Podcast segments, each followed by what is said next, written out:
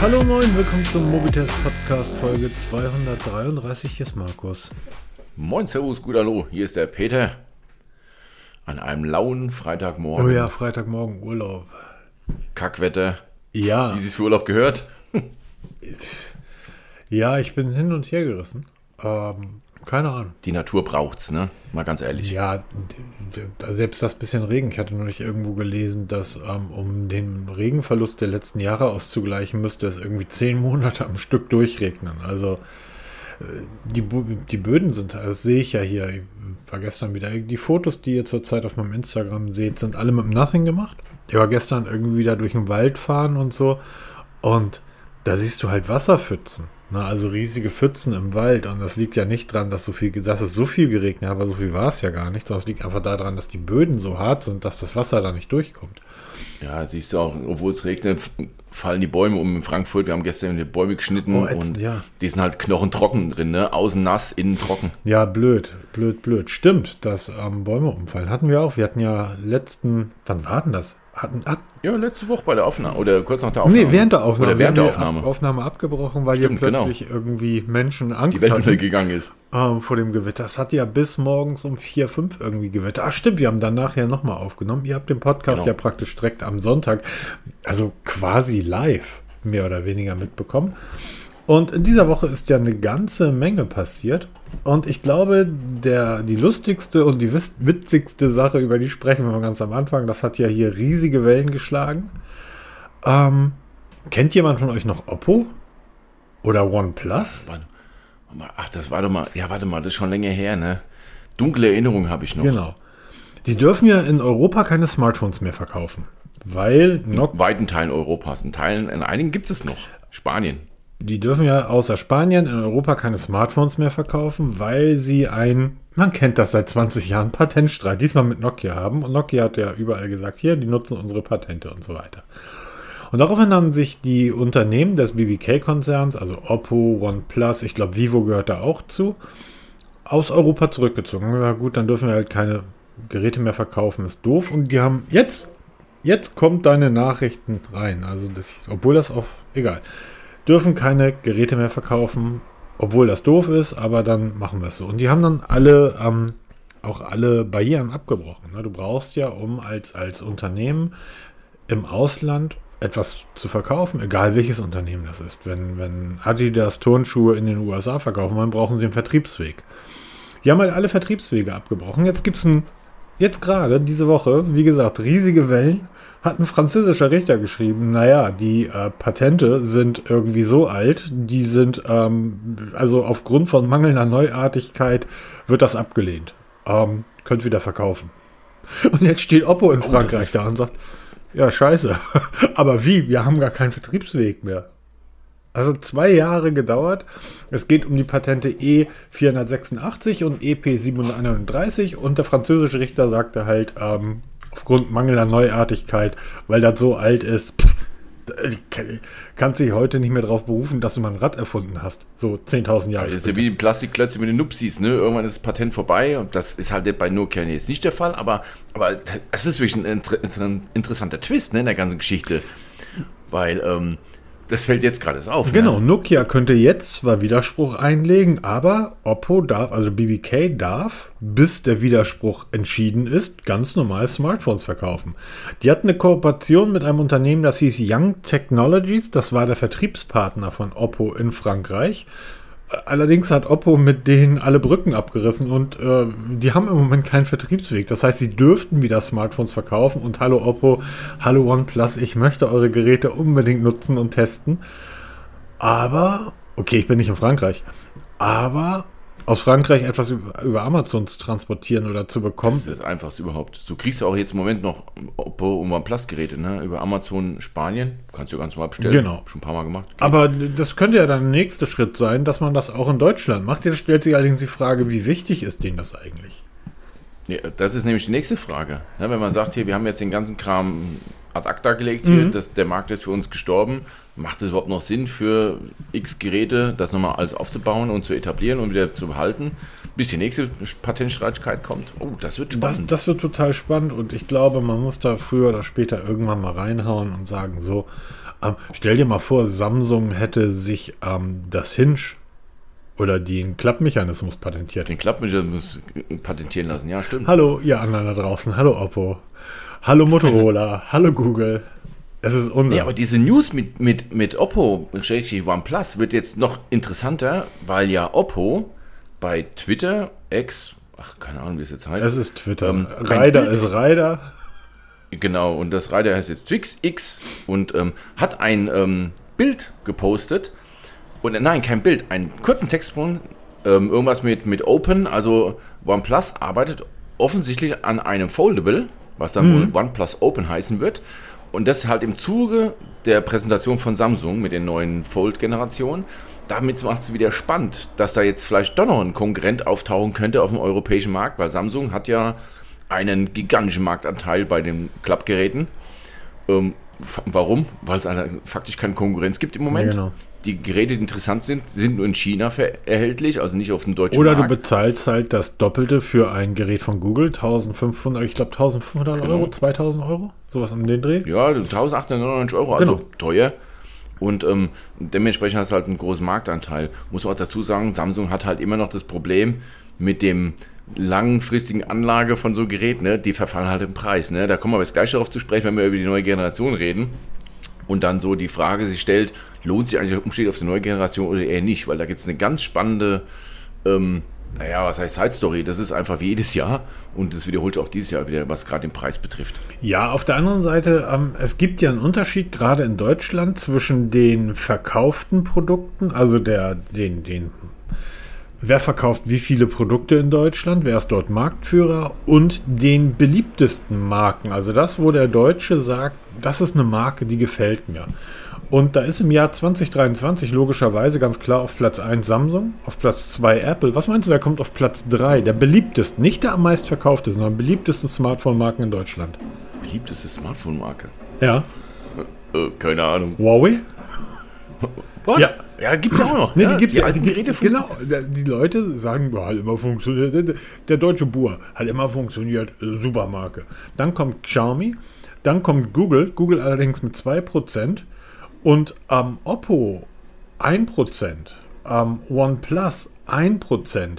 Ich würde mir an der Stelle wirklich überlegen, bevor ich einen neuen Vertriebskanal aufbaue, dass ich sage, na gut, dann verballere ich den Kram halt über Amazon als, als Direct to Sale aber ähm, hier jetzt großartig irgendwie Flagship-Stores aufzubauen, das ist ja. ja, stimmt, du hast vollkommen recht. Ne? Also macht es überhaupt Sinn, einen großen Vertriebsweg aufzubauen? Oder machst du es einfach hier so Shopsystem wie bei Amazon? Das machen ja mittlerweile ganz, ganz viele. Ja. Wo du dann sagst hier, pff, wir machen das nicht. Und ähm, bei uns könnt ihr nur über Amazon beziehen. Wir haben, ja, in, not, ne? wir haben ja in einem, in einem, anderen Bereich Technik im weitesten Sinne, aber im Automobilhandel ist das für den, normal, für den normalen Menschen, Durchschnittsalter in Deutschland, 97 Jahre, ist das völlig normal. Ich brauche ein neues Auto. Ich gehe da mal in so ein Autohaus und dann gehe ich da mal gucken. Und dann geht man in so ein Autohaus, guckt sich Autos an oder man fährt irgendwie zum Fähnchenhändler an die Ecke und guckt sich dort Fahrzeuge an die Idee der Hersteller, und daran arbeiten wir ja massiv, ist, ähm, ne, warum solltest du ein Auto anders kaufen, als du dir dein Smartphone kaufst? Also die letzten sieben oder acht Smartphones, also in den letzten fünf Monaten die Geräte. das ist ja bei dir eine kurze Zeitspanne. Ja, die, die haben, da, zur Not, wenn ich mir unsicher war, bin ich mal in einen Saturn gefahren und habe mir das Gerät aus der Nähe angeschaut, aber gekauft habe ich die alle über Amazon. Ja, das ist, merke ich ja bei mir. Ich bin früher immer in die ganzen Stores gerannt und habe mir die, Hand, die Telefon in die Hand genommen, habe so begrabbelt. Das ist irgendwie komplett verloren gegangen. Ab und zu mal, wenn ich mal Zeit habe, ja, gucke ich mal mhm. durch. Ne? Und wir hatten ja die ganze Zeit in Frankfurt den Samsung Flagship Store auf der Zahl gehabt. Das war immer mega, wenn wir da hingegangen sind. Ähm, ist zu, gibt es nicht mehr. Jetzt macht auch übrigens der Apple Store mal eine Zeit lang zu in Frankfurt. Also zumindest der auf der, auf der Fressgast. Und ähm, das hat mir so, aber es hat so ein bisschen Reiz verloren. Das ist eigentlich nur noch interessant, weil die meisten Techies, und dazu zähle ich uns jetzt mal, wissen genau, was sie erwarten, was sie, was sie bekommen und was sie wollen. Und es ist eigentlich nur interessant für die, die noch unentschlossen sind, die dann wirklich zwei Geräte in der Hand halten und sagen, ah, welches nehme ich denn? Ne? Du hast noch einen Unterschied zu, ich sag mal, vor vier, fünf, sechs Jahren. Da war es in anderen Ländern vielleicht auch schon normal, aber bei uns noch nicht Das heißt, ganz viele haben sich dann, ähm, ähm, oder heute gucken sich ganz viele unzählige YouTube-Videos an. Nehmen wir die Huawei Watch GT4 Pro. Eine Uhr, die ja. ich total faszinierend finde und die ich, ähm, die ich unbedingt nutzen wollen würde. Jetzt habe ich mir da zwei, drei ähm, Videos zu angeguckt und da hat dann so einer, man muss halt immer mehrere schauen, weil ja, die Information kriegt man immer nur über mehrere. Der eine hat dann so nebenbei äh, so einen Nebensatz gesagt, naja, und die Uhr wiegt 120 Gramm. Und ich da in dem Moment dachte, warte, ich nutze meine Garmin Fenix nicht mehr, weil das Ding 85 Gramm wiegt und ich die Uhr rund um die Uhr trage, also Tag und Nacht. Da, da baller ich mir doch keine 120 Gramm Uhr ans Handgelenk. Ich habe die jetzt noch gar nicht gewogen. Ich habe ja die Huawei Watch 4 Pro am Arm, aber ich habe sie noch nicht gewogen, weil da ist ein Edelstahl, Edelstahlarmband dran. Sie ist relativ schwer, das muss ich echt zugeben, ja. Aber jetzt 120 Gramm weiß ich es gar nicht. Ich musste nachher mal wiegen. Ähm, ich schreibe das mal in die Shownotes unten rein, weil ich will jetzt nicht hier aufstehen und durch die Wohnung mhm. wackeln und ähm, die Waage holen. Oder warte mal, ich habe noch jemanden hier im Haus. Ja, lass doch, ist er, das ist doch jetzt wurscht. Das interessiert mich jetzt. Ja, du brauchst ja nur auf die Huawei-Seite gucken, da steht es ja drauf. Nee, was hat es denn realistisch? Wir wissen doch, wie sie sind, alle. Nee, also Huawei ist, was das betrifft, sehr akkurat und sehr präzise. Akkulaufzeit der Geräte. Ich habe ja gerade das Huawei Band 8 getestet, Videos online. Die nächsten Tage kommt das Unboxing zur Huawei Watch Fit SE. Was für ein Name? Ich, ich komme ja, irgendwie krass, mit dem ne? Namen nicht klar. Huawei Watch Fit SE. Und witzig ist, das Ding sieht eins zu eins aus wie das Huawei Band 7 in ein bisschen größer. Auch die Funktionen sind die gleichen. Also die Steuerung, es ist alles gleich. Was Huawei sagt, ist, dass sie im Vergleich zum Huawei Band 8, welches ja zum Teil bei den Pulsdaten herausragend gut abliefert, ähm, dass sie dort nochmal um 10% verbesserte Sensoren verbaut haben. Ich hoffe mal, dass das Schlaftracking da auch dann einigermaßen hinhaut. Das war bisher immer so der Schwachpunkt der Geräte. Von 10% besser, wie misst du denn sowas? ich habe 10% weniger Fehler als vorher. Naja, ich habe ich hab ein Auto, das hat 50 PS und der nächste hat 55. Ja, aber wie willst du es bei Sensorengröße 10%? Okay, lass mir gefallen. Sensorgeschwindigkeit 10%, lass mir gefallen. Aber Sensorgenauigkeit 10%. Naja, wie gesagt, bisher ist Huawei, was, was die Daten betrifft, auf ihrer, die sie auf ihren Seiten schreiben, ja immer herausragend. Also sie sind sehr, sehr präzise und sie schreiben ja auch sehr genau, wo es Einschränkungen gibt unter welchen Bedingungen sie was getestet haben, zum Beispiel die Akkulaufzeit, die haut eigentlich immer relativ genau hin, was sie dort auf die Seiten schreiben und auch was die ähm, Daten der Pulsmessung und so weiter betrifft. Das, das, also da nehme ich Huawei wirklich in Schutz. Hm. Wieso? Was ist bei dir? Ja, ich habe ja die Watch 4 Pro jetzt seit einiger Zeit an, am ja. Arm und teste sie natürlich auch mit meinem Fingerclip während, also ganz normal im Alltag, auch während dem Sport, direkt nach dem Sport. Übrigens ganz interessante Metrik, was die Huawei Watch macht, als einzigste Watch überhaupt. Das müsste, ich weiß, ich glaube, das Band macht das auch. Nach einem Training bietet sie dir an, noch drei Minuten lang den Puls zu überwachen, im sehr engen Zyklus, um herauszufinden, ob dein Herz auch sehr schnell wieder in diese Erholungsphase Aber Entschuldigung, reingeht. das ist Standard. Das macht die, ähm, das macht die Amazfit Cheetah, das macht die Galaxy Watch 5, das macht jedes, ähm, jede Sportuhr. Ähm, das wäre mir jetzt neu. Das, also ich muss ja sagen, ich habe jetzt schon, schon lange keine Garmin mehr oder so Das macht auch, das macht auch übrigens, das macht eigentlich auch die Cheetah. Die Galaxy macht das auf jeden Fall. Das macht eigentlich jede Sportuhr, weil nur so kannst du ja den Fitnesszustand messen. Es geht ja darum, wie schnell regeneriert sich sein Herz. Das ist ja die HVR-Quote, über die wir immer gesprochen haben. Ähm, das macht, ja, genau. müsste eigentlich auch, ich glaube, bei der Apple Watch musst du das einschalten. Die macht das auch, aber das machen eigentlich alle Uhren. Es sind aber meistens okay, zwei Minuten. Erzählt, Drei Minuten finde ich relativ lang. Eigentlich ist das. Ja, aber das ist, das ist völlig normal. Also ich war vor zwei Wochen bei mir beim Betriebsarzt, muss aufs Ergometer. Mhm. Und da auch bleibst du drei Minuten lang sitzen und dann wird immer im Minutentakt geguckt, wie sich der mhm. Blutdruck und der Puls genau. entwickelt. Genau. Und erst wenn du dann unter 100 Schläge bist, ist alles Ist halt safe, blöd, wenn du irgendwie 140er Puls nach dem Training hast, dich dann zwei Minuten hinsetzt und dann plötzlich 160 Puls hast. Ne? So das Sitzen ja, das ist natürlich dann doof. Ne? Dann haben sie halt Fragen. Ja, aber wie, also wie gesagt, das ist, ist ja etwas, ähm, also da gibt es ja keinen einzigen ähm, ähm, Test und wirklich auch keinen Tester, sei es jetzt von dem Kollegen an der Ecke bis hin zur Stanford University, die ja allen Huawei-Geräten bisher die besten Pulswerte im Bereich der Handgelenksmessungen attestieren. Da würde mich jetzt wundern, wenn das die Watch 4 schlechter macht. Selbst das Huawei Band 8 ist besser als die ein oder andere Garmin. Also ich habe gestern mal wieder mit Fingerclip trainiert, so in den letzten Tagen öfter mal und ähm, da sind schon ziemliche Unterschiede. Ja, da muss man also, sich. Die Fingersensoren sind halt die, die wir auch im Rettungsdienst immer wieder mal verwenden. Ne? Also ich teste es ja auch mit dem, mit dem Rettung, also mit dem EKG aus dem mhm. Rettungswagen. Das werde ich mir auch so langsam abgewöhnen, weil da sind halt ganz andere Geschichten. Also da misst du ja auf einer ganz anderen Ebene. Mhm. Und ähm, ob das dann auf Dauer Sinn macht, also, obwohl es auch ein Fingerclip ist, den du im Rettungsdienst benutzt, ja. das ist dieselbe Technik, wie du auch bei Amazon bei diesen ganzen Fingerclips da benutzt. Und da sind schon etliche Unterschiede bei. Es gleicht sich mit der Zeit an. Also wenn du dann mal wirklich, und das ist das, was wir auch immer sagen, wenn du dann mal beim Training stehen bleibst und jetzt den Puls misst, dann sind die Werte exakt. Dann passen sie auch überein. Aber sobald du anfängst, Bewegung reinzubekommen in die ganze Chose, wird es kritisch. Dann fangen auch die Fingersensoren an rumzuspringen. Das ist ne? klar. Ne? Also dann springt er auch da, zwischen 80 und 140. Ich, ich, hatte ja tatsächlich neulich den einen, der auf YouTube kommentiert hat und gesagt hat, ich verstehe das nicht hier irgendwie. Wieso sagst du, Pulsmessung im Handgelenk funktioniert nicht? Das ist ja total dämlich. Ich, also bei mir ist meine Pulsuhr sogar genauer als mein Brustgurt beim Krafttraining. Oh, ich dachte, ja, genau. genau, mein Lieber. Aber auch das ist ja so ein, so ein Punkt. Ich kenne halt viele Leute, die sagen irgendwie, ja, ich nehme dann Brustgurt und dann nehmen die irgendeinen so 30 Euro Brustgurt. Ja, dann lass es bleiben bleiben. So auch bei den Fingerclips muss man ja gucken, ähm, man kann ja mal durch die, durch die Testberichte der Fingerclips durchgehen, welche messen dann genau. Und also das ist halt immer ein bisschen schwierig.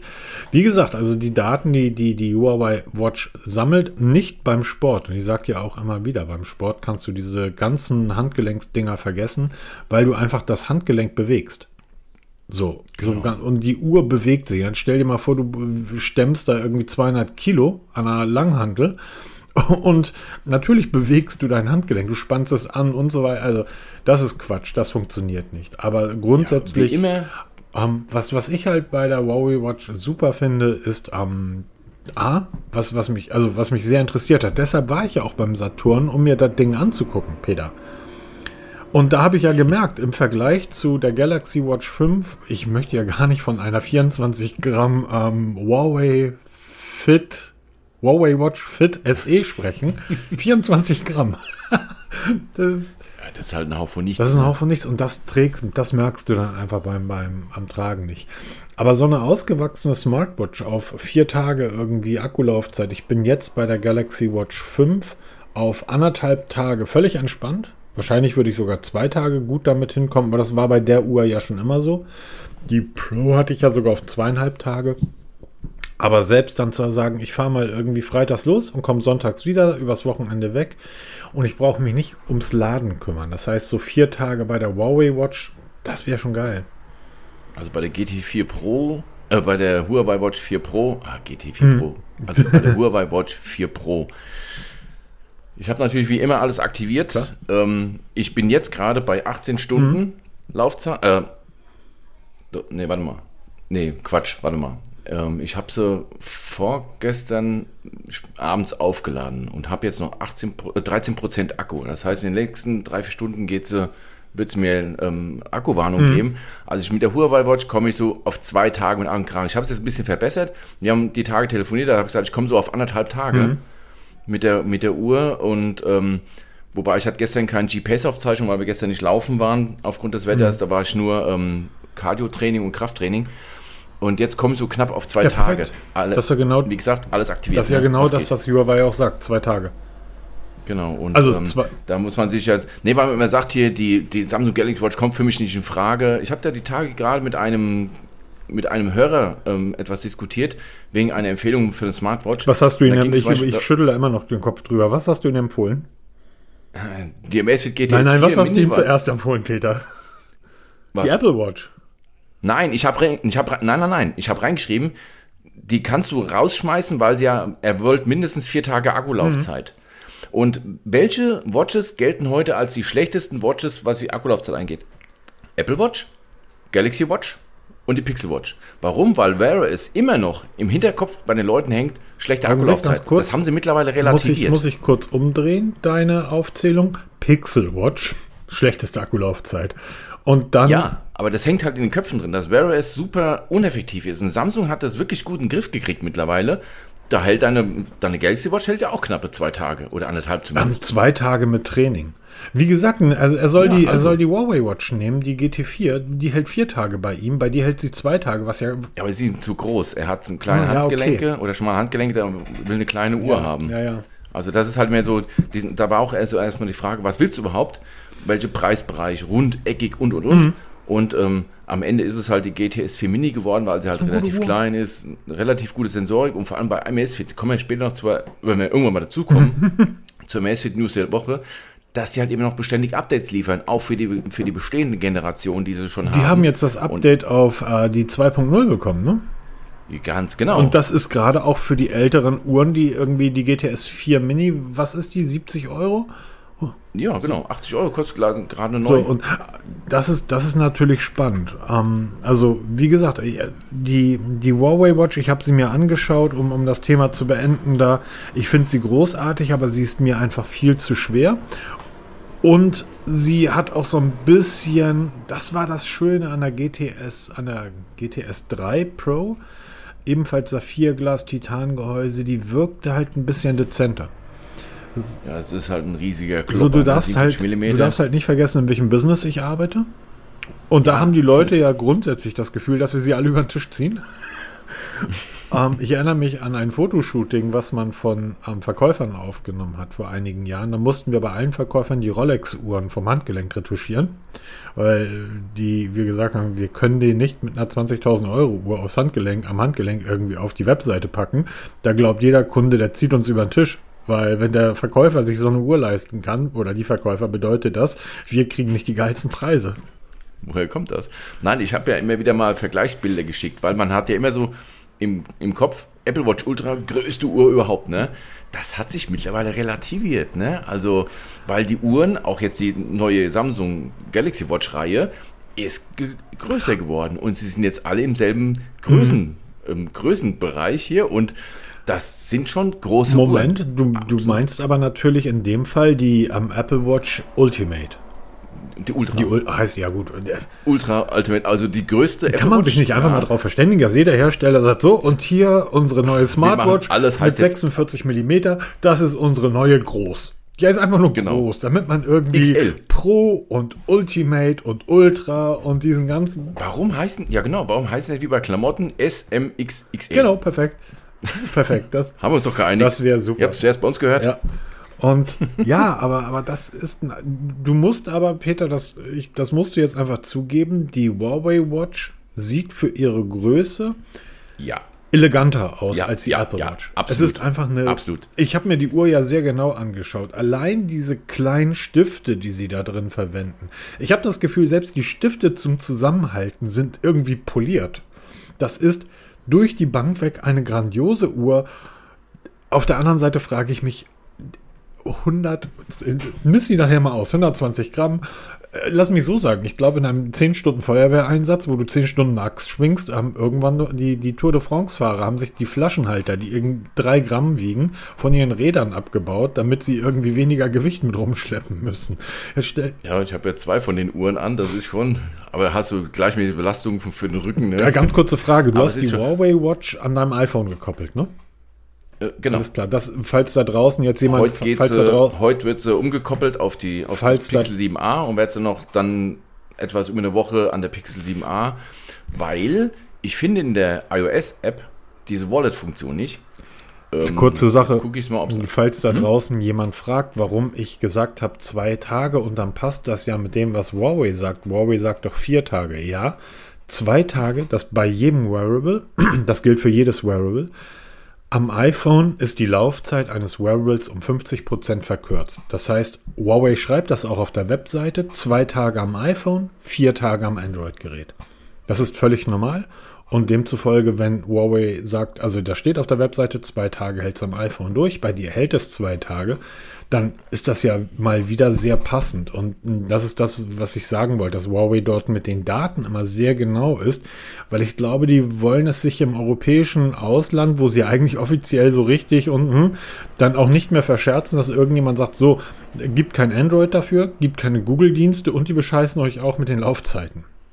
Ja, also da kannst du Huawei wirklich keine Vorwürfe machen. Sie ist optisch wirklich um Längen schöner als die Apple Watch. Das musst du ganz klar sagen. Was würdest du sagen, Ich habe die Uhren mal den mehr? Kollegen hingelegt. Was würdest du sagen? Welche wiegt mehr?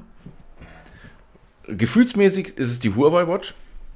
Rein vom Gefühl her, weil ich habe auch an meiner Apple Watch Ultra ein Edelstahlarmband, also das dürfte gleich auf gleich auf gehen. Ich gehe nachher mal in die Waage und messe es mal aus und schreibe es mal in die Shownotes unten rein. Kannst Und, du das ähm, Armband der Huawei halt- Watch einfach entfernen? Von der Huawei Watch? Ja klar. Miss mal, die, miss mal bitte das Gewicht der beiden Armbänder. Okay, mach Weil das auch. ist nämlich für mich sehr spannend, weil ich glaube nämlich, dass das Armband, also dein Edelstahlarmband von der, von Sa- von der Apple Watch deutlich leichter sein müsste als das von der Huawei. Das müssen wir rausfinden. Also das werde ich auf jeden Fall herausfinden. Was mich halt so ein bisschen stört bei der, bei der Huawei Watch ist, ähm, wir haben ein 47 mm Gehäuse und dann ein relativ schmales 22 mm Armband. Das sieht, also der Übergang ins Gehäuse ist wunderschön gemacht. Aber das Armband wirkt dann für diese Größe ein Ticken zu schmal. Das könnte ruhig auf diese 24 mm Armbänder gehen.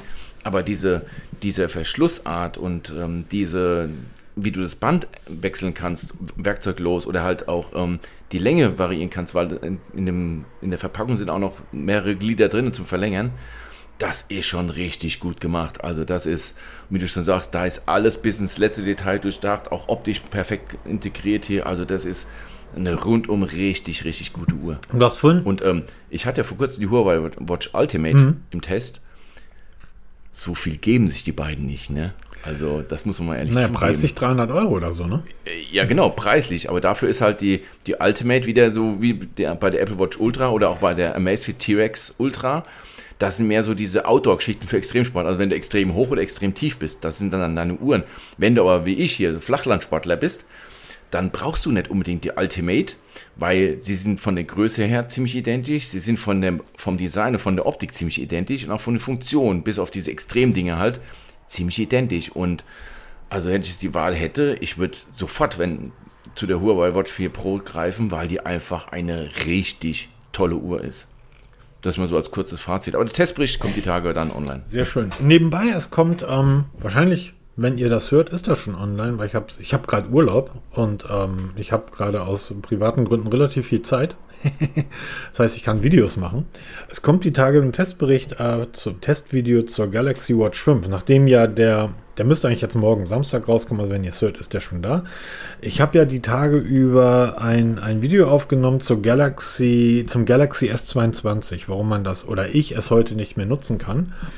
Und dann habe ich mir gedacht, dieses immer auf Samsung draufhauen, da muss man auch mal sagen, wenn die was Gutes abliefern. Und die Galaxy Watch 5 ist die für mich perfekte Smartwatch derzeit. Sie hat ein Stück weit Ähnlichkeit oder sie hat ein Stück weit die, die Eleganz einer Pixel Watch. Nicht ganz die Pixel Watch mit dem runden Glas und so ist schon, das ist schon sehr, sehr geil, aber sie kommt daran. Die Funktionen sind aber deutlich besser. Und ich habe den größten ja, den, den größten Ratschlag, den wir eigentlich Nutzern immer geben, den habe ich mal missachtet.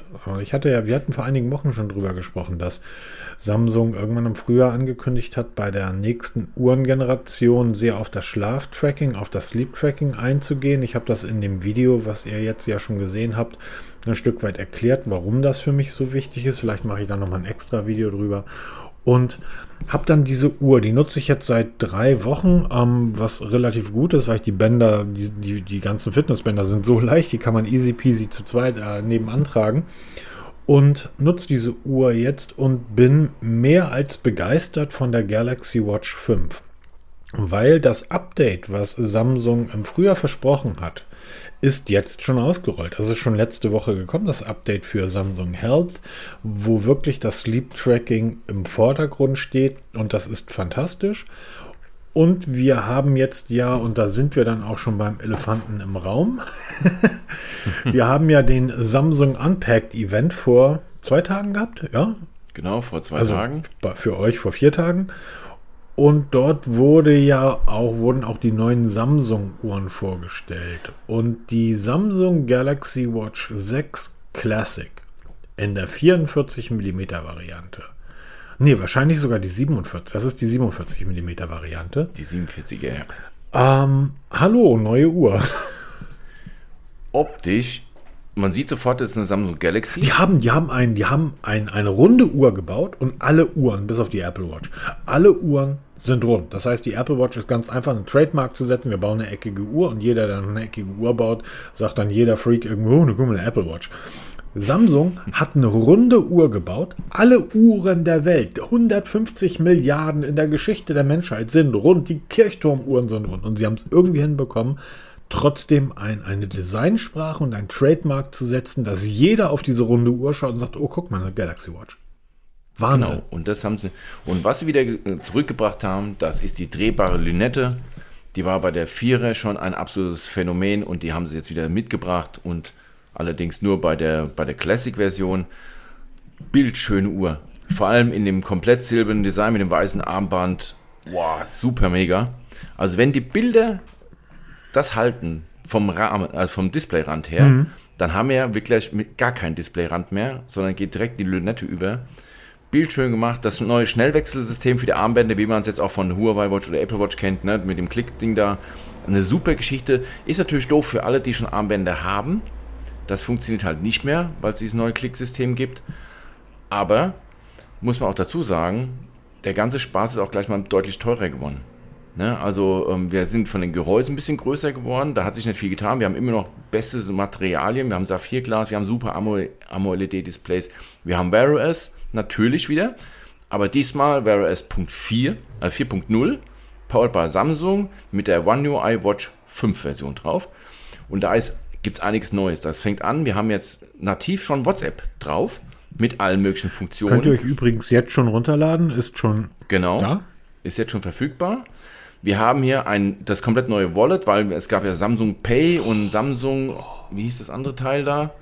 Das ist jetzt zusammengeführt worden zu einem, wo du halt alles drin speichern kannst. Wir haben jetzt native Google Mail und Google Kalender Apps da drauf. Also da tut sich gerade richtig was im Wear OS Universum dank Samsung, das muss ich ganz klar Samsung zuschreiben, weil sie halt sagen, wir geben so ein bisschen die Marschrichtung vor und Google liefert dann das, was wir gerne hätten. Ist das nicht witzig, dass Google eine eigene Uhr hat, aber dass Samsung vorne weggeht? Ja, auf jeden Fall. Also, und das mit Abstand vorne weggeht. Und äh, ja, warum auch? Das ist halt wirklich, die Pixel Watch, sie sieht toll aus, aber sie ist für viele halt naja, zu einfach schon wieder. Nein, die ist, äh, das ist, das, das ist, so ein Design. Nein, irgendwie. nein, das ist überhaupt nicht das Thema. Die ist nicht zu einfach. Die, die kann, die kann mehr als die Galaxy Watch. Definitiv. Ja, aber sie sieht nicht danach aus. Ja, das ist, das ist ja das Thema. Das ja, eine Rolex sieht auch nicht danach aus. Also dieses zu einfach, das ist, das ist Quatsch. Dafür muss man die Uhr nutzen. Der Grund ist, wenn man sich für eine neue Smartwatch entscheidet, wird man, was üblich ist, natürlich die diversen Testberichte lesen. Und dann wird man einfach nicht umhin kommen, dass in jedem Testartikel, in jedem Video drauf eingegangen wird, naja, 20 Stunden, länger hält diese Uhr nicht durch. Die Uhr ist halt sehr klein, das heißt, du kannst auch nur einen sehr kleinen Akku einbauen. Es ist nichts anderes als die Laufzeit. Was die Daten betrifft, die Datentiefe und so weiter, schlägt die Pixel Watch jede Galaxy Watch. Ganz eindeutig. Ähm, gerade was Punkte wie Schlafdaten und du darfst nicht vergessen, die sitzt, setzt auf den Algorithmus von Fitbit. Da ist Fitbit mit drin. Also die Sportuhr für, ich sag mal, Freizeitsportler, für seriöse Freizeitsportler. Ähm, zu einfach ist die nicht, das ist, ähm, das ist nicht der Grund. Vom Design her, ich meine nicht von der Funktionalität, aber sie ist einfach zu schlicht für viele. Viele wollen ja gerade so einen Klopper im Arm haben, um es eben zu zeigen, dass sie einen Klopper am nee, Arm eben haben. Nicht. Ich, Oder eben, nicht. Diese, wo, wo, diese Watch mit drehbarer Lünette und das hat eben die Pixel Watch nicht. Das meine ich damit mit einfach. Das ist einfach eine designtechnisch die schönste Uhr auf dem Markt. Ja. Da machst du nichts vor, weil es ist wirklich wie so ein, wie so ein Stein, genau. rund, schnörkelloses Design. Das kannst du noch in 100 Jahren tragen und das sieht aus wie neu, weil das einfach so schnörkellos ist. Und das ist aber vielen schon wieder zu schnörkellos. Ich glaube, ich glaube, dieses viele, ich glaube, da vertut man sich häufig. Also dieses Klopper am Arm, das würde ja bedeuten, dass zum Beispiel die Apple Watch Ultimate, oder heißt sie Ultra, sorry. Ultra. Also, woher kommt dieses Ulti Ultimate? Von Huawei. Nee, von Samsung Galaxy S Ultimate. Oder heißt das Ultra? Ultra heißen die bei oh, Samsung. Ähm, also, dann würde es ja, dann würde es ja bedeuten, dass diese, diese Uhr sich verkaufen würde wie geschnitten Brot. Das tut sie aber nicht. Sie ist die am schlechtest verkaufende Apple Watch. Ich glaube. Ja, natürlich, ich, aber wer sie kauft, kauft sie nicht, weil sie ich glaube Extremsportler sind. glaub eben nicht, dass die Leute diese Klopper am Handgelenk wollen. Diese Zeiten sind vorbei. Es wird immer noch irgendwo diese Leute geben, aber ich glaube, dieses zurückgenommene, genau das ist das, was die Leute wollen. Die wollen dadurch nicht auffallen. Wenn du auffallen willst, dann gehst du los und kaufst dir eine Fossil oder irgendeine Calvin Klein für 100 Euro und die trägst du dann Freitagabend im Club. Aber so, also das glaube ich nicht. Ich glaube eben, Aber deine These wird nicht gestützt, weil, weil die Samsung Galaxy Watch ist, ist größer geworden. aber kein Klopper. Es sind die Huawei- Stopp, stopp. Der auch die Huawei ist größer Stopp. geworden, auch die, die, die GT4 ist gewachsen. Ja, aber das sind, doch der das sind GT3. doch keine Klopper, das sind elegante Uhren. Äh, 47 mm sind Klopper. Was hat, jeder hat die Ultra von Apple einen Klopper genannt. Also sind das auch Klopper. Nein, wenn sie 47 Peter, die, die, doch. Okay, vom Designstandpunkt aus. Die Apple Watch ist einfach Ja. eine brachiale Uhr. Diese ganzen Kanten, diese Ecken, die da dran sind, die Knöpfe, die massiv rausstehen. Die Apple Watch ist einfach eine Uhr, die auffällt. Das ist ein tiefer gelegter Golf GTI mit einem ähm, Heckaufkleber drauf. Das ist die Huawei Watch in keinem Fall. Das ist auch die Galaxy Watch in keinem Fall. Nebenbei, die Galaxy Watch ist ja nicht wirklich größer geworden. Das Display ist größer geworden um 20 Prozent. Das Uhr, Nee, auch die, auch die ähm, Durchmesser. wir reden hier von ein, zwei Millimetern. Die Apple Watch Ultra, Ja, immerhin. die Apple Watch Ultra ist im Vergleich zur normalen Apple Watch, die ist ja fast doppelt so groß. Das ist Ja, wirklich na- ein Klopper. Ja, Markus, du verstehst mich Nee, du falsch. verstehst mich verstehst falsch. mich. Nein, es geht jetzt rein um die Größe. Wenn eine Ja, okay, dann hast du aber 46 auf das Wort, 47 dann hast du aber das Wort Klopper falsch genutzt, weil Klopper bedeutet einfach ein Backstein und das sind keine Klopper. Ja, dann sind es heute dann 50 mm. Wenn heute 47 mm als normal gilt, sind 50 mm Klopper. Gibt es ja von Diesel diese riesigen Uhren da. Ja, ja, ne? genau, das meine ich ja. Wenn du auffallen Das willst, sind so dann- 60 die, die Millimeter. kosten ja auch noch 100 Euro. Schnallst dir so ein Ding um, Ja, genau. gehst im Club. Aber diese Uhren, es geht ja um im, im Be- Bereich Design, kannst du ja nicht von Klopper sprechen, sondern ist das eine elegante Uhr? Wo sind die Ecken? Wo sind die Kanten und so weiter? Und die Pixel Watch ist ähnlich wie die Galaxy Watch und auch die Huawei Watch. Das sind elegante, zurückgenommene Uhren, selbst aufgrund der Größe. Du kannst dir ein großes Auto bauen und das sieht aus wie ein Fiat 500 XL oder wie ein Jeep Grand Cherokee. Die Basis, na beim Cherokee nicht, aber beim Renegade, die Basis ist dieselbe. Die setzen auf dieselbe Basis auf und dann kannst du mal gucken, wie das eine Auto aussieht und das andere. Und der Begriff Klopper würde ich dann auf den Jeep anwenden, aber nicht auf den 500er. Aber wir sollten uns jetzt nicht Okay, um das das sind verschiedene Begriffe. ja, genau, weil Klopper Uhren. bedeutet für mich einfach so eine brachiale Uhr. Und das ist die Galaxy in keinster Art. Das haben wir früher auch über große Displays gesagt, über 6 Zoll. was ein Klopper. Oder Tablets mit 7 Zoll, was waren das für Bretter? Hält sich doch keiner ans Ohr. Samsung Galaxy Tabs beweist hier, wir können Tablets in fast 14, wie viel Zoll? Alter, was für ein geiles Gerät. Ich erinnere mich an einen Typen, der mit seinem, wie hießen die ersten Galaxy, 7 Zoll Galaxy. Galaxy Tab 7. Genau, der hat damit telefoniert. Und ich dachte, wie dämlich ist das, mit einem 7 Zoll Gerät zu telefonieren. Und dann guckst Da haben wir noch einen Testbericht, da habe ich das nämlich auch ans Ohr gehalten und ein Foto gemacht davon, wie das aussieht. Und da haben wir uns schon drüber totgelacht. Ey Leute, wir sind heute mittlerweile bei einer Größe von 14,6 Zoll für ein Tablet wir sind angekommen. doch bei 6,8 Zoll im Smartphone-Bereich. ja, genau. Also, das sind Klopper. Ja, aber das, äh, das ist einfach groß. Ne? Und es wird, seine, es wird seine Käufer finden. Ich habe auch das iPad Pro in 12,9 Zoll. Warum? Weil es so groß ist, weil ich das toll finde. Ne? Es wird für, oder die Foldables oder die Galaxy Ultras, ne? die, die, die Smartphones, diese Größe, sie haben ihre Nische, sie haben ihre Fans. Deshalb bauen die Hersteller die Dinger ja immer noch. Ne? Weil wenn es keinen Markt gäbe, wird ja kein Hersteller so verrückt sein, das auf den Markt zu werfen, wenn es keiner kauft. Der Markt ist da. Ja, bei Samsung habe ich, habe ich in den letzten Jahren eher genau das gegenteilige Gefühl, dass die einfach sieben Millionen Produkte herstellen, alles gegen eine Wand schmeißen und sagen, oh, guck mal, die, die, äh, die Klapptelefone, die sind kleben geblieben, dann machen wir damit mal weiter. Weil die haben ja wirklich, was haben die alles für unglaubliche Produkte in den letzten Jahren veröffentlicht? Ja, natürlich. Und absolut. äh, ja, Nischen gibt es für überall, ja, jedes Tierchen sein Pläsierchen, aber wir sind gerade, was die Klapptelefone betrifft, habe ich das Gefühl, jetzt an einem Punkt angekommen, wo es heißt, okay, wir probieren nicht mehr rum. So, die, das, Nee, die glaub, sind jetzt einfach da und man kann sie normal nutzen. Genau. Man sieht auch, dass die Sprünge von, den, von Generation zu Generation auch bei den Foldables jetzt immer kleiner werden. Ne? Also das ist so die Quintessenz.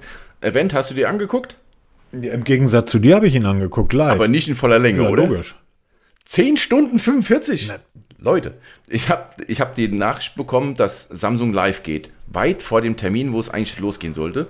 Und dann läuft erstmal so ein 1 Stunden 30 Timer runter bei YouTube. Und dann gucke ich mir, ich habe dann gestern das Video geguckt und dann gucke ich so drauf auf die Zeitleiste, 10 Stunden 45, aber davon waren wirklich effektiv 90 Minuten Event und ein richtig gutes Event.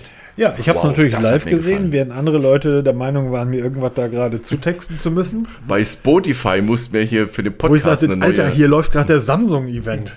Noch alle, noch alle Löcher, alle Locken in den Haaren oder was? ja, äh, weißt du, es ist eine ganz kleine Geschichte, die mir gut gefallen hat.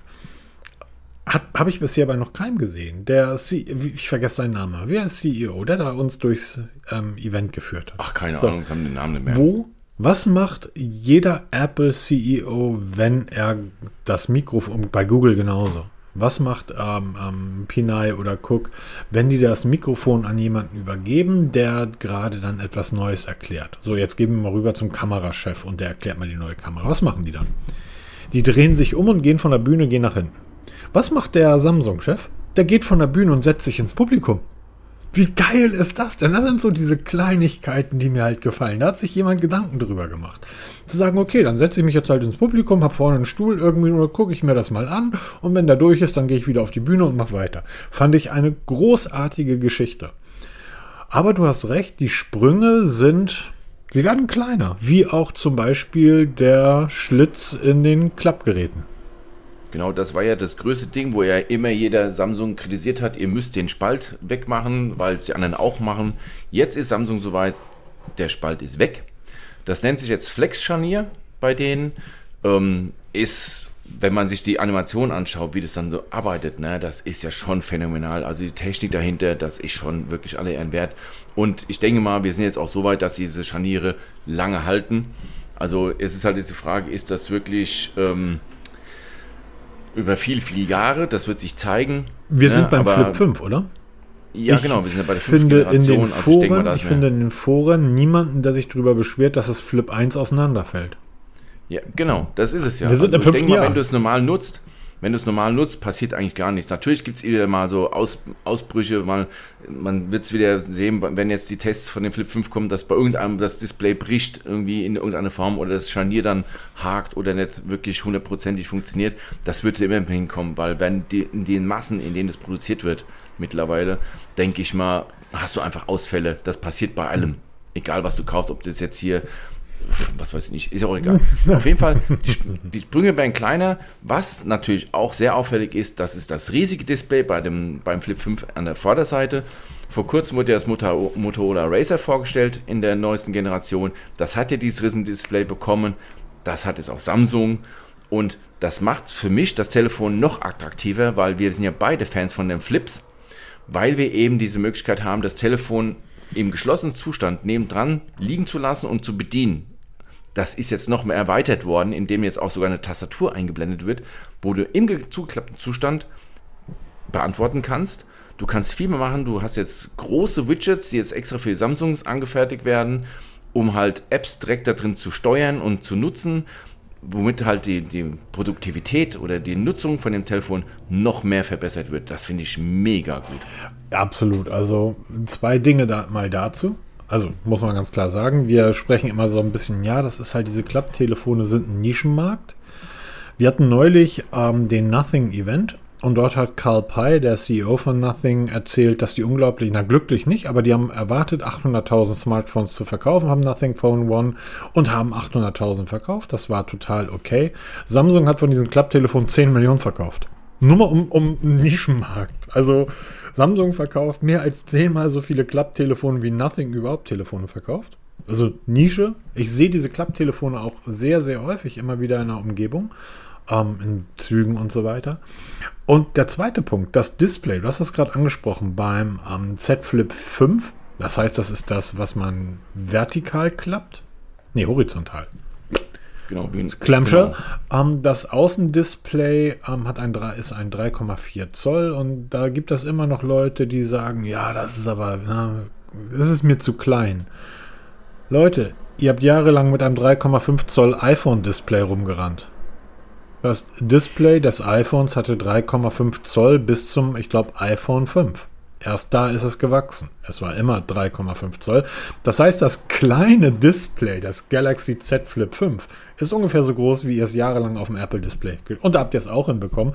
Und die ähm, Auflösung ist höher als damals beim Super Retina Display.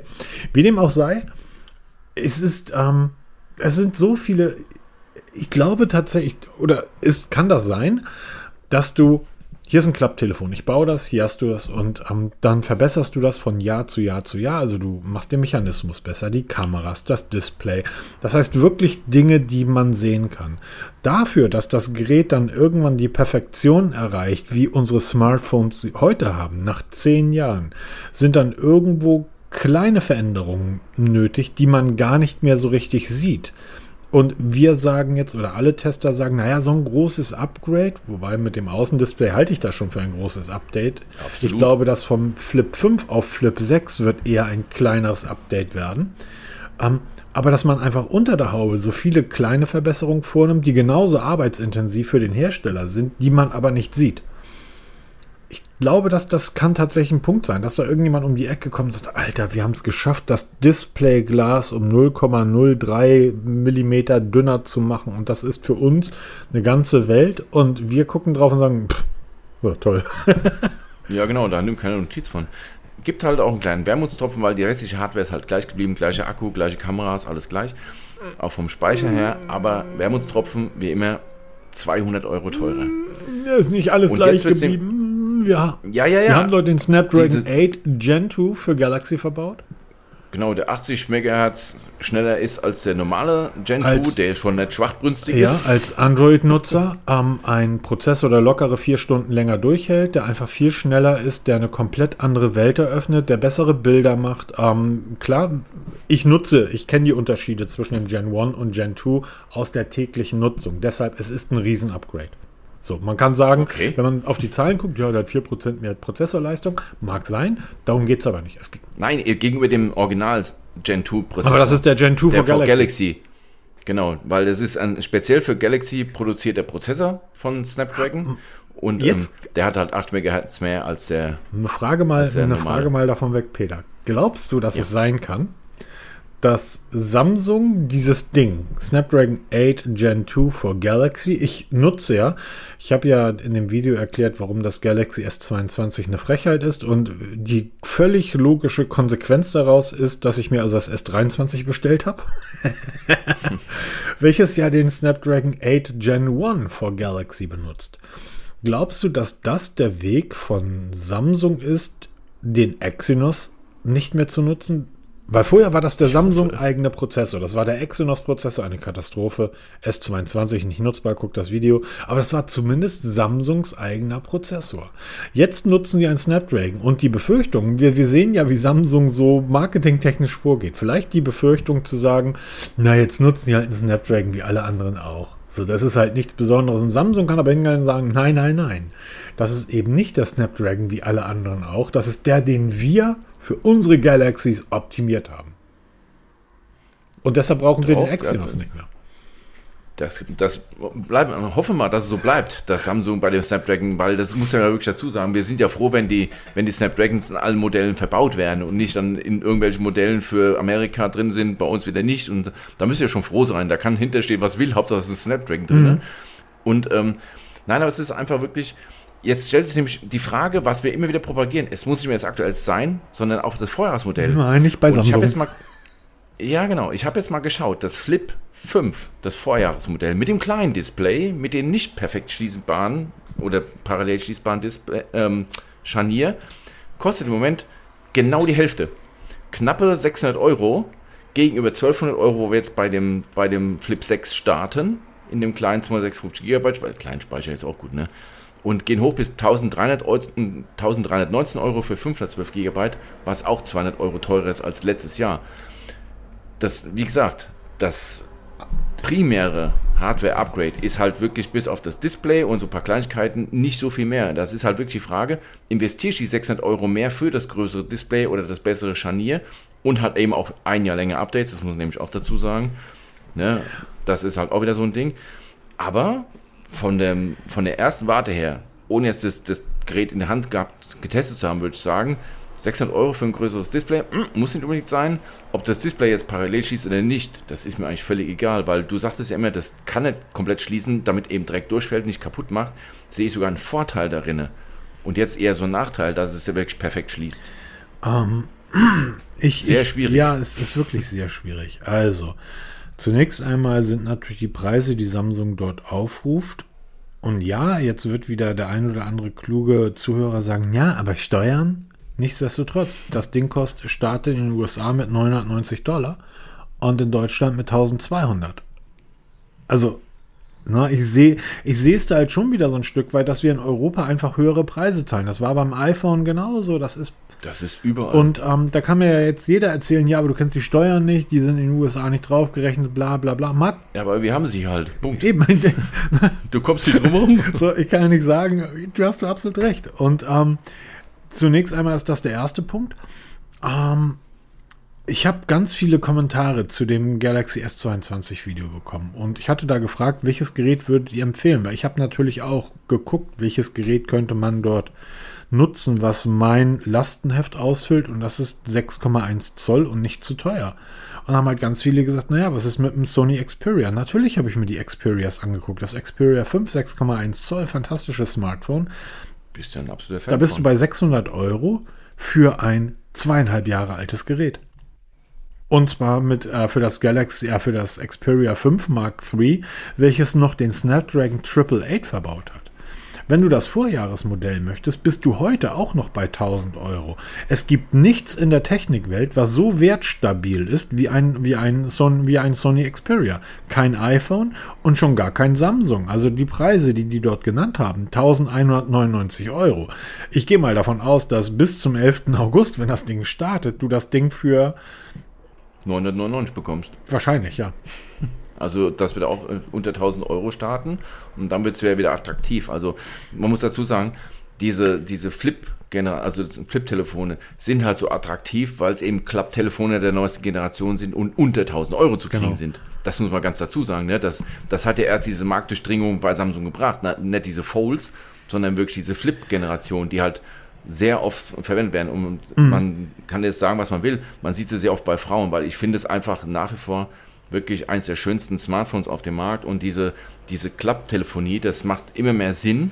Auch bei mir, wo ich immer mehr sage, wenn ich dann hier zum Testen habe, nutze ich das ja auch, dann sage ich, das ist schon was Geiles, mit so einem, weil du das Telefon einfach neben dir hinlegst und dieser Spruch immer, dann nutze ich es auch seltener und nehme es selten in der Hand. Ja, weil du, je größer das Display wird, ja auch viel besser siehst, was da drauf passiert, ist das jetzt wichtig oder unwichtig. Und dann muss ich nicht erst aufklappen, sondern kann viele schon, wie früher, über so ein kleines Display schon erledigen. Mit den gut gemachten Widgets, mit Funktionen, mit Tastatur und und und. Da hast du, ich glaube, da hast du absolut recht. Ich, aber was diese Preisgeschichte betrifft, ich, wie gesagt, ich bin ja kein Freund, grundsätzlich nicht von Preisen. Etwas kostet so viel, wie es eben kostet, und wer mehr bezahlt, ist dumm. Dieser, Oder wer es nicht bezahlen will, lässt einfach. So, und ähm, am Ende des Tages, Motorola hat doch gerade ihre Klapptelefone auf den Markt geschoben. Und das Einsteigermodell war doch relativ günstig zu haben, wenn ich mich recht, richtig entsinne. Oh, aber war das nicht so, dass das, äh, dass das neue Motorola Klapptelefon irgendwie wirklich nicht teuer war? Und trotz alledem sehe ich draußen immer Samsungs. Ich sehe keine Motorola. Genau das ist ja das Problem. Ne, das ist ja, weil was nützt dir die, die tollsten Preise, wenn du dich nicht verkaufst, ne? Genau. Und ja, man muss man halt, man muss halt gucken, was man möchte und was man will. Ich finde diese, diese, diese Designästhetik vom Motorola, was das Frontdisplay betrifft, wo ja die Kameras im Display eingelassen sind, finde ich fantastisch. Ich glaube aber, wir sind vielleicht der größte Punkt, weshalb, oder ich habe ja ein neues Gerät gesucht nach dem S22. Ähm, der Punkt, der mich von diesem Gerät abgeschreckt hat, und zwar vom Flip 4, ich habe es ja getestet das ist ein fantastisches Gerät, ähm, die Kameras. Ich habe festgestellt, dass ich ähm, dort, wo ich lebe, wenn ich in der Stadt leben würde, wäre es mir völlig irrelevant. Aber dort, wo ich lebe, ich war neulich mit jemandem unterwegs und wir haben einen Biber gesehen. Und ich habe noch nicht so viele Biber in meinem Leben gesehen, zumindest nicht in freier Natur. Und die laufen hier relativ viel rum. Und ich hatte das Nothing Phone mit. Natürlich. Ich teste das gerade. Und das Nothing Phone hat eine Dual-Kamera, wie auch das Z Flip 5. und der Zoom, ich war so 30, 40 Meter von dem Biber entfernt wollte den ranzoomen. Die Fotos sind einfach wirklich mies geworden. Und ich habe in dem Moment nur gedacht, oh, hätte ich das, damals hatte ich noch das S22, hätte ich nur das S22 mit. Alles im Bereich zu 10, 15-fach Zoom ist einfach mega stark bei diesen Geräten. Und deshalb würde ich mich nicht für ein Flip 5 oder ich habe mich nicht für das Flip 4 entschieden, wo, obwohl ganz genau wie du sagst, der Preis gerade eigene Frechheit ist. 550 Euro. Ja. So, das Übrigens ist schon. Zur Vervollständigung, Razer 40 Ultra 1199 Euro, also exakt derselbe Okay, Preis. okay. wie ja, aber das Ultra, es gibt, gibt das auch in abgespeckten Versionen. Ja, das kostet 899, ne, wenn ich mich genau, richtig genau, genau. Und darum ging es. Also das Gerät ist deutlich günstiger als das, äh, als das Samsung. Und trotzdem sehe ich nirgendwo ein Motorola, sondern ich sehe überall die Samsungs. Und übrigens, die Huawei Watch GT4 Pro sagt mir eben 10% Akkuschwach. Vorhin, als wir vor ein paar Minuten noch gesprochen haben, hat 13%, jetzt bin ich noch auf 10% Ja, runter. packst ans Android, Und- dann hält der Akku länger. Das wird nachher gemacht. Ja. Nachher ist Wir reden aber die ganze Zeit über das Z Flip 5. Die haben aber auch noch das Z Fold 5 vorgestellt. Genau. Ich habe eine, eine Promoterin, die für unser Projekt arbeitet. Da hatte ich, ich hatte schon vom Jahr erzählt, also vor anderthalb Jahren. Habe ich sie kennengelernt und wir haben so Termine durchgesprochen. Da holt sie ihr Telefon raus und klappt das auf und trägt das in eine Excel ein. Also sie nutzt das Z Fold 4. Und ich meinte irgendwie ein kleines Mädel. Ich so, sag mal, wieso nutzt du dieses Riesentelefon? Sagt, na, es ist gar nicht so groß. Die anderen Geräte sind ja auch so groß, aber zusammengeklappt. Das packt, passt locker in meine Handtasche.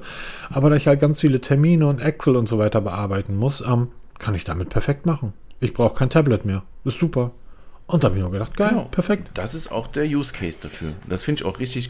Und man muss Oh, sagen, ich bin, sorry, sorry, ich war zu früh. Peter, was ist das Z Fold 5? das Bookshell-Telefon, also es wird aufgeklappt wie ein Buch. Man kennt es von Samsung, jetzt auch in der Generation 5 zu haben. Auch hier nur minimale Änderungen gegenüber Vorgänger. Natürlich auch das neue Flex-Scharnier ohne Spalt, was wirklich nahezu komplett bündig abschließt. Es ist deutlich dünner geworden, 2,4 mm in der Masse. Und wenn man sich mal die Generation vorher anguckt und jetzt die anguckt, das ist schon wirklich deutlich, deutlich dünner. Und wenn du das Telefon aufgeklappt hast und hältst es mal wirklich so hin, dass du nur die Kante siehst, dann wirst du keinen Unterschied zu normalen Smartphones sehen, von der, von der Dicke her im aufgeklappten Zustand. Ähm, auch hier sind wir 200 Euro teurer geworden. Es geht jetzt los bei 1899 Euro für 256 GB Speicher. Mit dem Terabyte Speicher, welches exklusiv nur bei Samsung erhältlich ist, bis dann bei 2559 Euro. Was ich aber geil finde, und zwar, das sind die Sonderfarben, die es nur bei Samsung gibt. Wir haben draußen für den normalen Markt ganz normal Silber und Gold, das sieht schon schick aus. Aber diese Samsung-Designs, die sind in so einem matten Grau und so einem matten Blau. Das ist mal stylisch. Und Warum macht das zu, machen das nicht so viele Hersteller, diese matte Designs? Autos mit diesem matten Lack finde ich mega. Ich kann dir sagen, Ja. warum, weil es einen YouTuber gibt, der alles, was er hat, in Matte Black packt und matte Farben feiert ohne Ende. Und ich glaube, die Hersteller haben Angst, ähm, diesem, einem der größten YouTuber einfach zu folgen und zu sagen, ja, wir, ihr macht das ja nur, weil Marky Brownlee, ähm, so. Eine Sache, bist du mal ruhig? Hier gehen fünf Telefone los. Meine Telefone wissen alle nicht, dass ich Urlaub habe und ähm, weisen mich auf ein auf unser wöchentliches Ops-Meeting heute um 11 Uhr hin. Poppt hier auch gerade auf meinem Rechner auf. Ähm, eine Sache, die ich spannend finde. Und zwar, ich habe gerade eben über die Kameras gesprochen. Ja, Wir haben derer 2 beim Fold 5. genau. Wir haben drei beim Flip 5. Ah, beim, beim, beim Nee, umgekehrt. Ja. Beim Flip haben wir zwei und beim Fold haben wir drei Genau. Kameras. Stimmt, so rum. Meinst du, dass es möglich wäre beim, weil das wäre der einzige Grund, dieses Gerät, oder das ist der einzige Grund, dieses Gerät nicht zu kaufen, beim Flip 5, beim Flip 6, eine dritte Kameralinse einzubauen und glaubst du, dass die daran arbeiten? Ich wette drauf, dass sie dabei ab- daran arbeiten. Ich wette drauf. Und ich denke mal, in den nächsten Jahren werden diese Kameras dann auch verschwinden unter dem Display. Weil die Technik ist ja da, man muss halt jetzt nur noch so adaptieren, dass es diese Geräteklasse Naja, die, die ist Aber ja unter dem schon, Display dass die- verschwunden beim Fold 5. Hat, Ja, diese Frontkamera. Genau. Ne, wenn du es ausgeklappt hast. Aber ich glaube wirklich, dass auch dieses Flip in diese Richtung geht, dass du dann so ein universelles Smartphone hast, klappbar, Mhm. wo du eine richtig geile Kameratechnik drin hast, mit aus den großen, Anführungsstrichen, Modellen, wie eben dem Fold oder halt dem Galaxy S23 Ultra, wie sie alle heißen, dass die Kameratechnik sich nicht mehr groß unterscheidet. Und das muss halt dann irgendwie integrieren, ne, in so ein kleines Klappgehäuse, weil das ist ja gegenüber vom Fold ist es ja deutlich, deutlich kleiner. Das stimmt allerdings. Also, Und, ähm, aber es sind, also Samsung ihr macht eure Hausaufgaben, muss man echt Ich habe das ne? tatsächlich in dem, in dem Video, was morgen veröffentlicht wird, zur Galaxy Watch 5 ähm, gesagt, dass Samsung, ich habe das Gefühl, gerade auf einem sehr, sehr guten Weg ist. Die Tablets ähm, passen da genauso rein. Also, lass mich so sagen, als das Galaxy Tab S9 Ultra 5G, 1 Terabyte, wasserdicht. Alter. Alter, wie groß ist das Teil? 14, 14,6 Zoll. Das ist größer also als das Display meines Laptops. Laptop ja. Was mir gut gefällt, alle Serie 9 Tablets haben jetzt AMOLED-Displays. Früher war es ja so, die Serie 8 ist klein, klein in Anführungsstrichen. Das Ansteigemodell hatte nur ein LCD, ist jetzt auch ein AMOLED. Mhm. Mir gefällt sehr gut, dass Samsung die Designsprache bei allen Modellen durchzieht. Sie sehen alle gleich aus, du siehst sofort, dass es ein Galaxy Tab ja. ist. Finde ich sehr gut.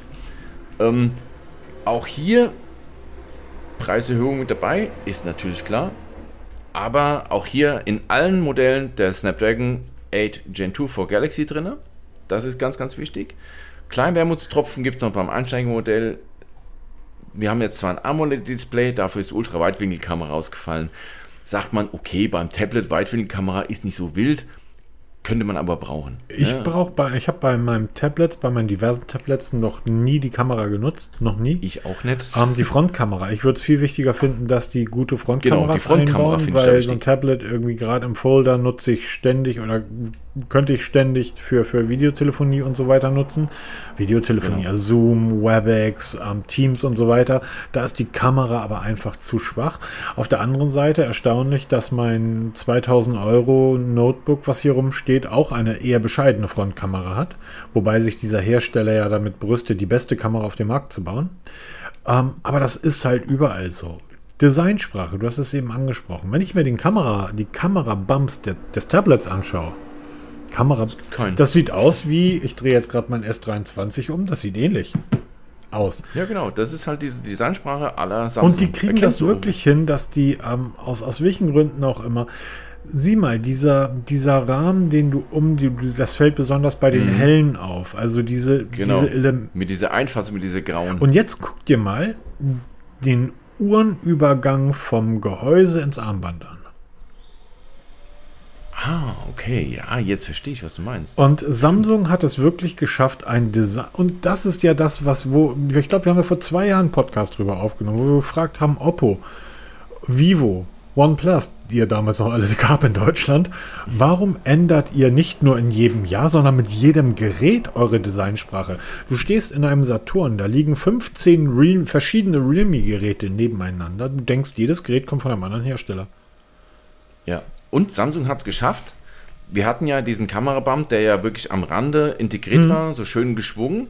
Und sie haben es geswitcht von der einen Generation zur nächsten. Und Samsung hat es geschafft, innerhalb von einer Generation die Designsprache so weit in die Köpfe reinzuhämmern von uns, dass man das sofort als Samsung erkennt.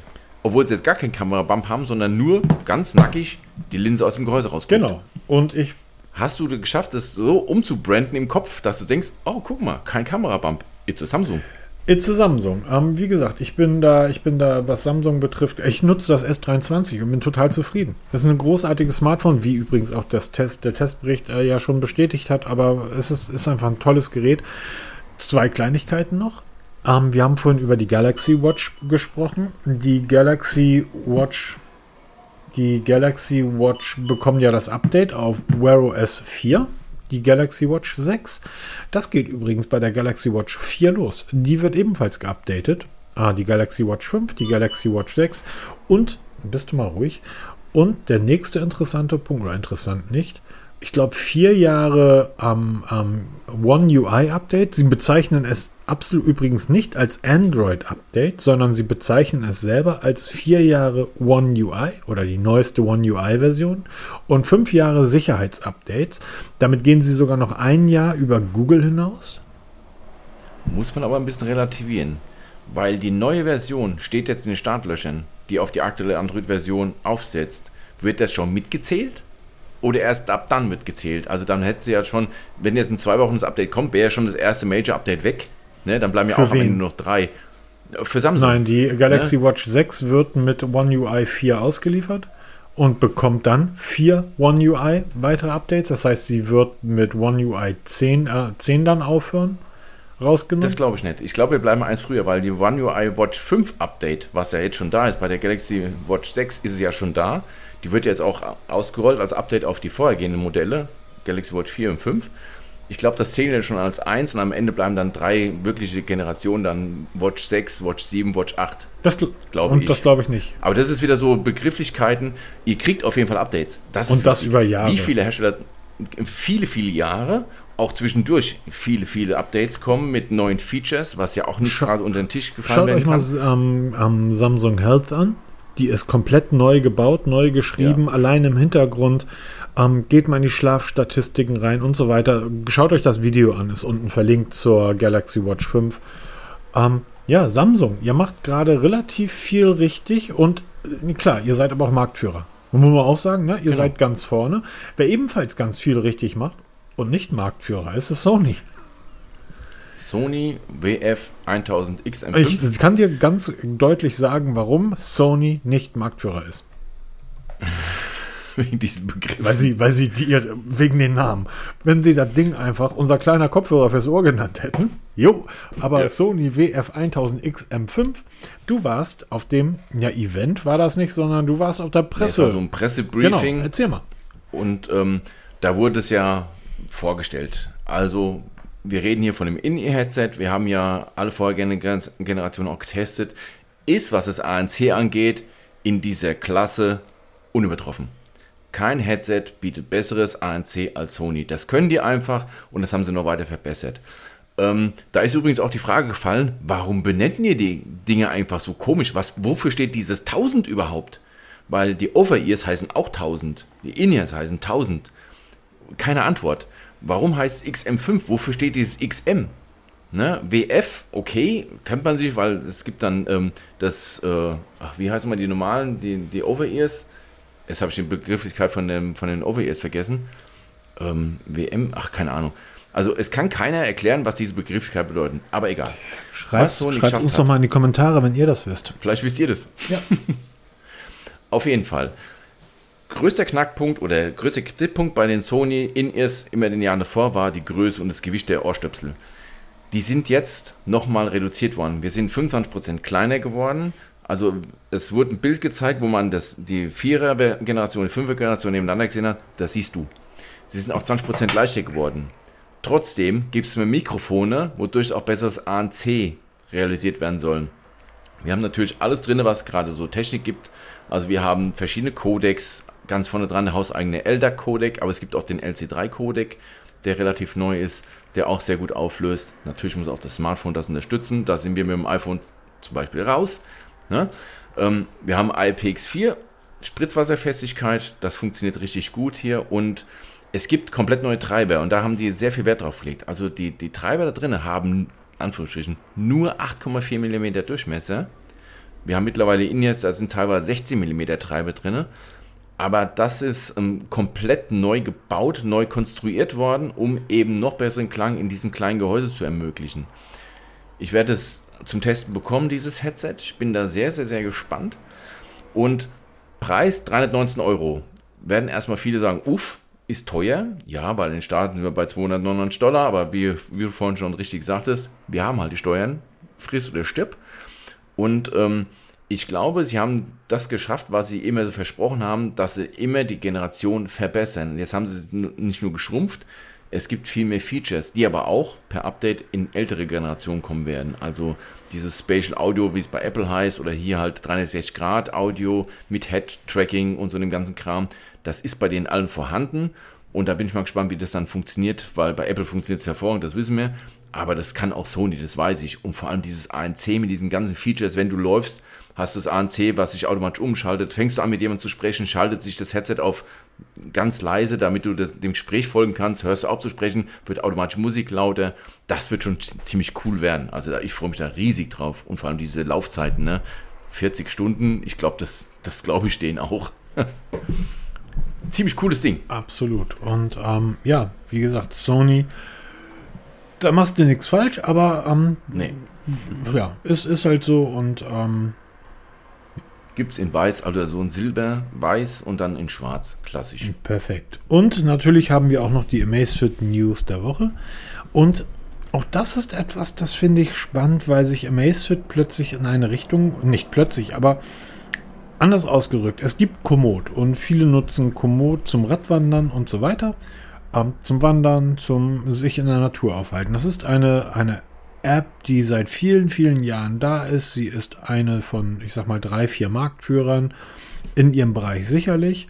Und Amazfit hat jetzt eine Partnerschaft mit Komoot gestartet. Und ich wette, da haben noch ganz andere angefragt. Und ähm, diese Unternehmen überlegen sich sehr genau, mit wem sie zusammenarbeiten und wem nicht. Und aus unserer Sicht kann man denen nur gratulieren, weil Amazfit mittlerweile grandiose Geräte baut.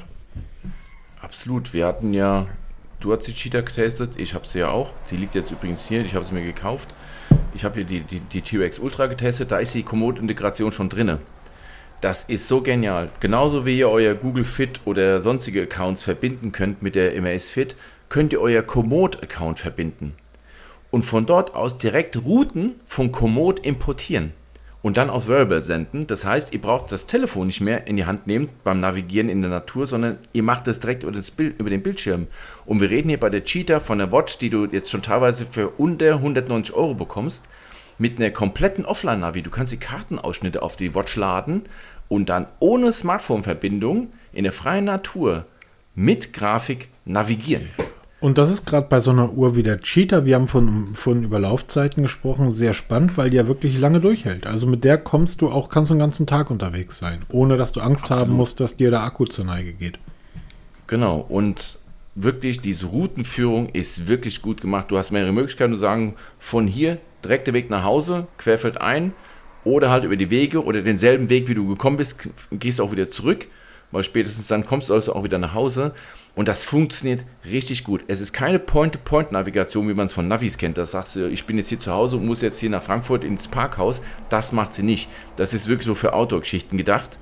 Aber das funktioniert gerade mit der Integration mit Komoot so hervorragend, so intuitiv. Du musst nichts mehr frickeln. Ich habe eine Anleitung mal geschrieben, wie man ähm, Routen im GPX-Format auf Amazfit importiert. Die werde ich jetzt komplett umschreiben, weil man das nicht mehr braucht, weil das halt so toll und einfach funktioniert. Account verbinden, Route importieren.